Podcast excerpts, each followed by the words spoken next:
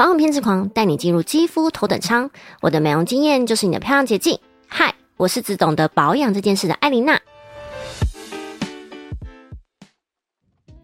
整形大小事，今天来聊什么呢？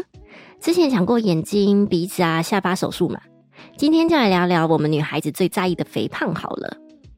在医美诊所里，身体整形最最最多人来咨询的就是抽脂跟隆乳。东方人就是希望自己又瘦又白，上胸又丰满嘛。当然，这两个整形项目就会最受欢迎啦。我们每个人身体的脂肪数量啊，其实都是固定的。你听到这句话，应该会觉得不敢相信。瘦子跟胖子的脂肪数量是固定的，对，没错，是固定的。但我这边要接着讲了，为什么数量固定，但有些人就是比较瘦呢？因为脂肪体积会变大。抽脂简单来说，就是把身上的脂肪数量变少。假设你有一百颗脂肪好了，我抽脂就是拿掉三十颗，大概是这个意思啦。数量变少，当然会变瘦。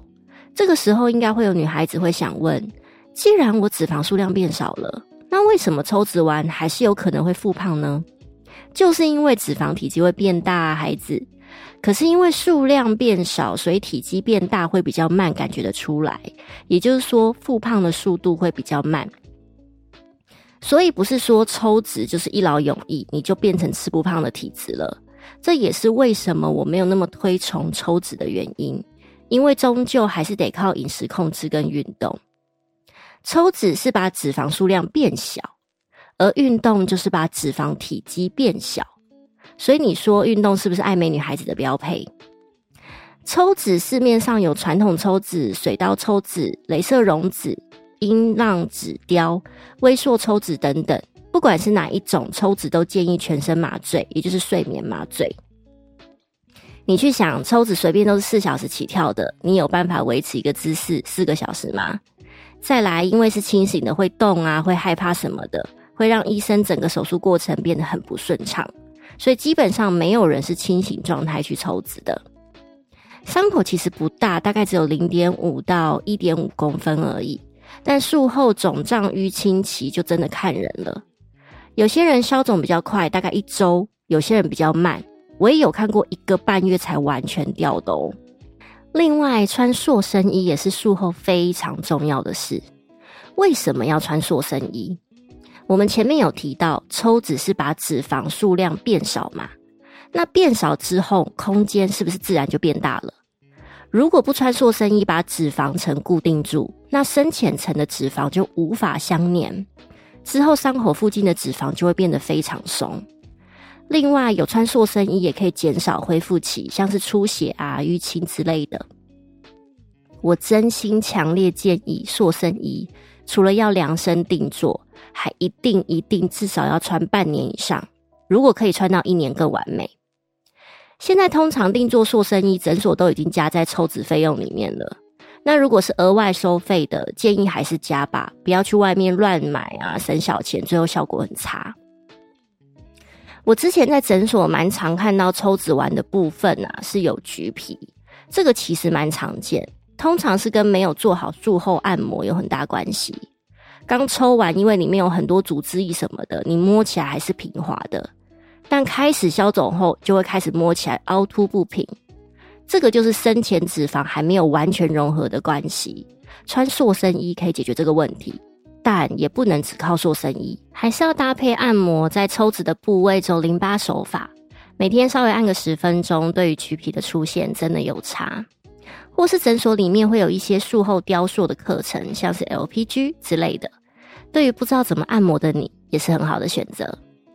至于费用，我这边就不琢磨了，从五万到二十五万都有，还是要看你要抽脂的范围，以及有没有要把脂肪回填，或者跟医生的知名度也有关哦。艾琳娜的 Murmur Time。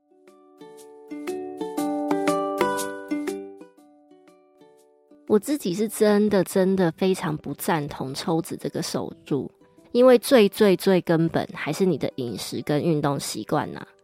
如果真的是已经肥胖到危及健康或者是生活，那这个也不是抽脂可以解决的，可能是已经要做缩胃手术了。脂肪数量会减少，但它体积还是会变大。这个是我今天最想带给你们的观念。那剩下的就交给聪明的你去抉择喽。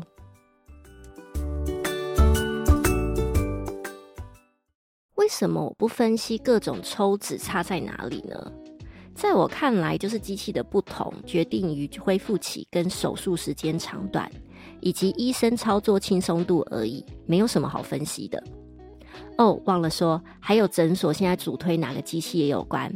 每个月不定期的优惠，这个月可能是水稻抽脂，下个月就换微缩。